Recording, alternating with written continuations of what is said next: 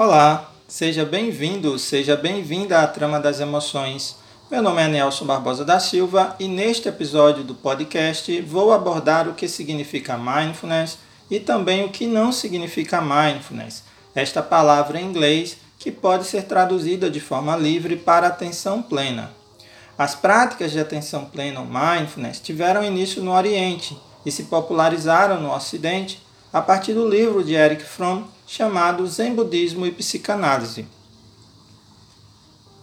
Em 1979, foi fundado o Centro de Mindfulness na Universidade de Massachusetts, nos Estados Unidos, por John Kabat-Zinn, que desenvolveu o programa de redução de estresse baseado em mindfulness. Hoje, existem vários protocolos de atenção plena voltados para a saúde e bem-estar, como também são desenvolvidos estudos científicos em todo o mundo para comprovar cientificamente os efeitos das práticas de atenção plena no corpo, nas emoções, nos sentimentos e seus efeitos na saúde e no bem-estar. Podemos definir mindfulness como a capacidade de prestar atenção de uma maneira determinada, de forma deliberada, no momento presente e sem julgar. É uma percepção consciente que vai emergindo à medida que desenvolvemos a capacidade de prestar atenção de uma maneira particular às coisas como elas são, nos conectando ao momento presente e de uma maneira imparcial. A atenção plena possibilita que enxerguemos de modo claro o que acontece em nossa vida, justamente porque nos tornamos mais conscientes da realidade ao nos conectar com aqui e agora. Por outro lado, é relevante conversar um pouco sobre o que não significa mindfulness, porque muitas vezes as pessoas acabam fazendo conjecturas sobre seu significado.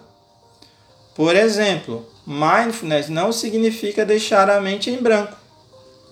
Ao desenvolver práticas de atenção plena, não vamos deixar de pensar ou perder a capacidade de análise, pois nossa mente estará produzindo pensamentos. Agora, com a realização das práticas, nos tornamos mais conscientes das sensações no corpo, dos pensamentos e das emoções.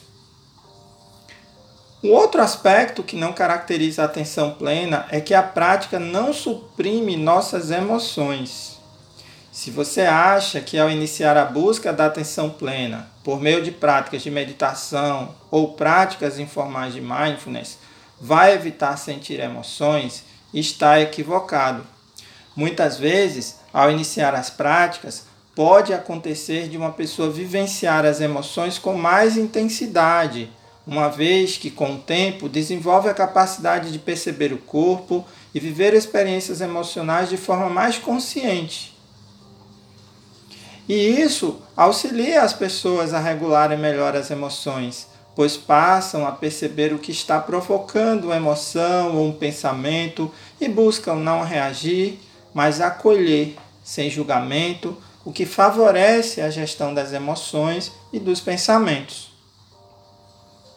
Outro aspecto relevante que não caracteriza mindfulness é que a prática não promove uma autoconsciência na forma de reflexão crítica ou seja, não colabora para o desenvolvimento de uma consciência julgadora que fica constantemente criticando.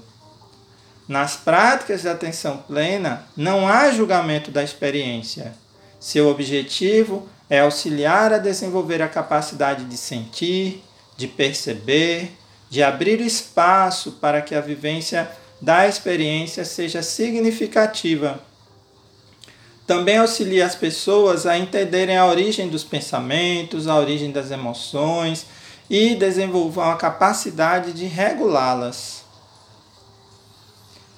Mindfulness também não é uma prática egoísta. O hábito de meditar pode parecer uma ação egoísta, mas não é. Quando nos conectamos com nós mesmos, melhoramos a nossa capacidade de perceber o outro, de sentir empatia, e de ter compaixão pelas pessoas. E isso ajuda a desenvolver uma característica da autocompaixão chamada humanidade compartilhada.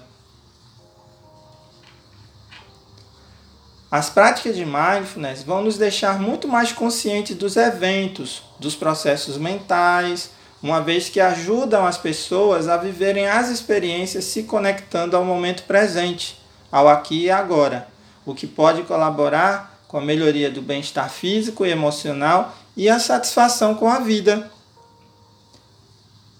Após destacar o que não caracteriza a mindfulness, é importante compartilhar algumas facetas ou aspectos que representam os pontos essenciais da atenção plena. A primeira faceta é atuar com atenção. Desenvolver a capacidade de se concentrar na ação que está realizando no momento e dedicar à ação toda a atenção. Isso significa atuar no aqui e no agora. O segundo aspecto é descrever, ou seja, ser capaz de descrever sentimentos e experiências e de comunicar a outras pessoas os próprios sentimentos, expressando de forma mais clara o que está sentindo. A terceira faceta é não reagir. Diante de uma situação de conflito, por exemplo, permanecer sereno, serena, não se deixar levar por reações precipitadas. Outro aspecto é aceitar sem julgar, aceitar sentimentos, sensações físicas ou ideias sem julgá-las, nem as classificar, nem racionalizar, nem categorizar essas sensações ou sentimentos. E a quinta faceta é observar, que envolve perceber as sensações e sinais físicos, sentimentos e ideias perceber seus efeitos sobre a conduta e o estado de ânimo. Essas facetas são significativas porque auxiliam a entender como as práticas de mindfulness ajudam as pessoas a viverem suas experiências de forma conectada ao momento presente e colaboram para a sua saúde e o seu bem-estar. Neste podcast, abordei o que significa e o que não significa mindfulness, como também alguns aspectos essenciais que ajudam a compreender as implicações das práticas de atenção plena em nossa vida diária. Então, o que você aprendeu nesse bate-papo?